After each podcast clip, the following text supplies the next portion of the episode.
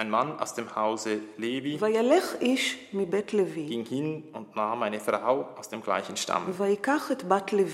Ägypten um 1300 vor Christus. Die Pharaonen regieren ein riesiges Reich, von Syrien bis Sudan. In der Bibel heißt es, dass Hebräer und Hebräerinnen Frondienste leisten. Die Frau wurde schwanger und gebar einen Sohn. Sie gründen Familien, zeugen Nachkommen, für den Herrscher zu viele Nachkommen. Jeder neugeborene hebräische Junge soll getötet werden. Miriams kleiner Bruder aus dem Hause Levi ist in Gefahr. Als sie ihn nicht mehr verborgen halten konnte, nahm sie ein Binsenkästchen, dichtete es mit Pech und Teer ab, legte das Kind hinein und setzte es am Nilufer im Schilf aus. Das Wort, das hier benutzt wird, Teva, das ist nicht das Wort, das wir normalerweise für Korb benutzen. Daphna Graf, Sprachwissenschaftlerin aus Israel. Unter Korb auf Hebräisch Sal stellen wir uns eher was Rundes vor. Teva ist eine Art Truhe, etwas Rechteckiges. Seine Schwester blieb in der Nähe stehen, um zu sehen, was mit ihm geschehen würde.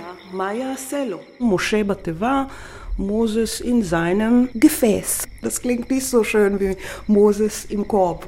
Die Tochter des Pharao kam herab, um im Nil zu baden. Auf einmal sah sie im Schilf das Kästchen und ließ es durch ihre Magd holen die Rettung von Mose spielt eine andere Erzählung mit ein, nämlich die eben der Rettung, die durch Noah passiert ist, eben mit der Arche. Tobias Hähner, Professor für Altes Testament an der Kölner Hochschule für katholische Theologie. Das hebräische Wort Teba, das da verwendet wird, das ist die Arche, ja, die Arche Noah. Noah, der Katastrophenmanager, Tierflüsterer, Schiffsbauer.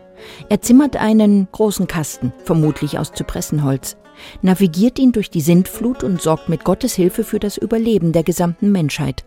Wir sehen, dass diese Rettung von Mose verknüpft ist mit dieser universalen Rettung. Der Begriff Teva schafft die Verbindung zwischen Noahs Arche und Moses Nilkiste. Also es ist nicht so, dass dieser Korb als Transportmittel dient, dass Mose ins Nilwasser gelegt wird, damit er dann davon schwimmt, sondern er wird ja in das Schilfrohr gesetzt, um genau zu verhindern, dass dieser Korb davon schwimmt. Als sie es öffnete und hineinsah, lag ein weinendes Kind darin. Sie hatte Mitleid mit ihm und sie sagte, das ist ein Hebräerkind. Seine Schwester war ja so clever und hat der Prinzessin vorgeschlagen, das sagte seine Schwester zur Tochter des Pharao, soll ich zu den Hebräerinnen gehen und dir eine Amme rufen, damit sie dir das Kind stillt? Wer war die Amme? Seine Mutter. Die Pharaonentochter weiß um die Herkunft des ausgesetzten Babys. Ja, geh. Und sie weiß um den brutalen Befehl Befehl ihres Vaters. Das Mädchen ging und rief die Mutter des Knaben herbei. Ist es das Urmenschliche der Zuwendung zu dem hilfsbedürftigen Kind, das die Pharaonentochter dazu bringt, diese ethnische Grenze und eben auch diese Tötungsabsicht des Vaters zu übergehen? In der Erzählung, die jüdische Priester im vermutlich 8. vorchristlichen Jahrhundert verfassen, ist Teva nicht einfach ein Gefäß. Teva ist eine Metapher. Was gerade diese Geschichte von der Aussetzung und Rettung des Mose betrifft, haben wir ja eigentlich eine literarische Vorlage. Die Vorlage ist etwas früher als die Moses-Erzählung entstanden und handelt ebenfalls von der Rettung eines ausgesetzten Säuglings. Er wird später als ein mächtiger König in die Geschichte eingehen, Sargon von Akkad, Gründer und Regent eines Weltreiches in Mesopotamien, gestorben 2279 v. Chr. Meine Mutter, eine hohe Priesterin, wurde mit mir schwanger. Insgeheim gebar sie mich. Sie legte mich in ein Schilfkästchen, mit Bitumen dichtete sie meine Behausung ab. Sie setzte mich am Fluss aus, der mich nicht überspülte. Der Ich-Erzähler beschreibt, wie ein Gärtner den Schilfkasten im Euphrat findet und ihn herausfischt. Moses Schicksal hingegen liegt in den Händen von drei Frauen. Die Miriam, die hier diese Verbindung herstellt, eben zwischen der Pharaonentochter und der Mutter. Die ägyptische Prinzessin nennt den Jungen Moses. Moses ist ein ägyptisches Wort und steckt in Namen wie Tutmosis oder Ramses, was so viel heißt wie Sohn von Gott Ra oder der von Gott Tod geborene.